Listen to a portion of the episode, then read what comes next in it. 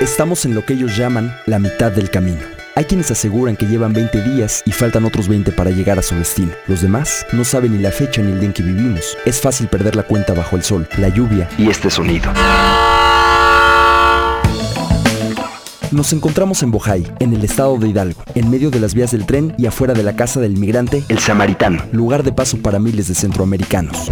Yolanda Simón, integrante de la Casa El Samaritano. Pues el paso de mucha gente muy sufrida, paso de gente, hombres, mujeres, niños, en una situación pues muy, muy terrible. Una situación terrible que mejora cuando la casa, el samaritano, les ofrece algunos servicios básicos. O sea, la alimentación, lo que llamamos ropería, se les da ropa, zapatos o lo que los migrantes necesiten, se les da atención médica y bueno, también tenemos el servicio de un teléfono que nos ha dado el Comité Internacional de Cruz Roja para que ellos puedan contactar a sus familiares. En 20 días han mal comido y casi no han dormido, pero nada se compara con lo que se sufre en su país. José Martínez. En Honduras no hay un futuro económico. Javier Bonilla. La verdad es que Honduras es un país muy complicado, donde se vive bastante miseria y, y bastante en... no se puede vivir feliz. Fernando. En Honduras por falta de trabajo, falta de trabajo, mucha delincuencia, no hay seguridad, no hay nada. Se subieron a la bestia buscando un mejor futuro. A la mitad del camino, nada ha sido sencillo. Bueno, ha sido duro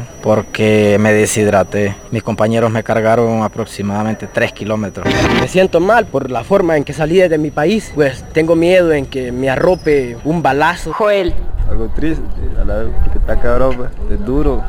Sí, de repente se encuentra con malas personas, pues. Solo sufrimiento y, y, también queriendo superarse para motivación, pues más que todo por lo que uno pasa, hambre, sueño y todo, motivación para poder seguir adelante. Han cruzado Guatemala, Belice y el sur de México, país de paso para cientos de miles que buscan el sueño americano, un lugar para comer, descansar, esperar el tren y si se está en el lugar equivocado, ser asaltado. Nos entramos ahí y estaban varias personas mexicanas ahí y los llamaron, pero no, no pensamos que era para eso, para asaltarnos. A mí me desnudaron prácticamente todo, me revisaron todo. Los dejamos que se fueran con la plata porque no los podíamos poner a pelear porque no estamos en nuestro territorio. Su acta de nacimiento dice Honduras, pero en estos momentos no pertenecen a ningún lugar. Saben que en México es complicado trabajar y en Estados Unidos lo difícil es cruzar. Are you ready? We will build a great wall along the southern border. Propaganda de miedo y criminalización disfrazada de políticas migratorias. No importa cuántos metros mide el muro, ni las veces que les digan bad hombres, su objetivo es claro, vivir el sueño americano. La neta yo alucino allá al norte, llegar allá a Los Ángeles y trabajar.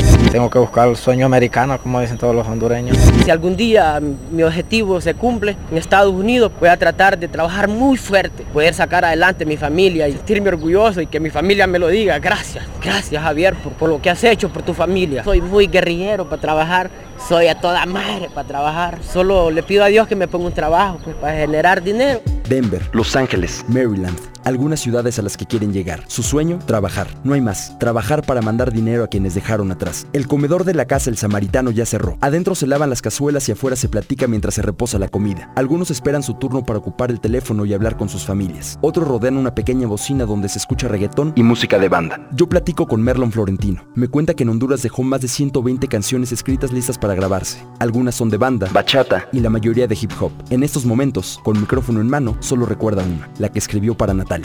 Madre, gracias por hacerme tan feliz.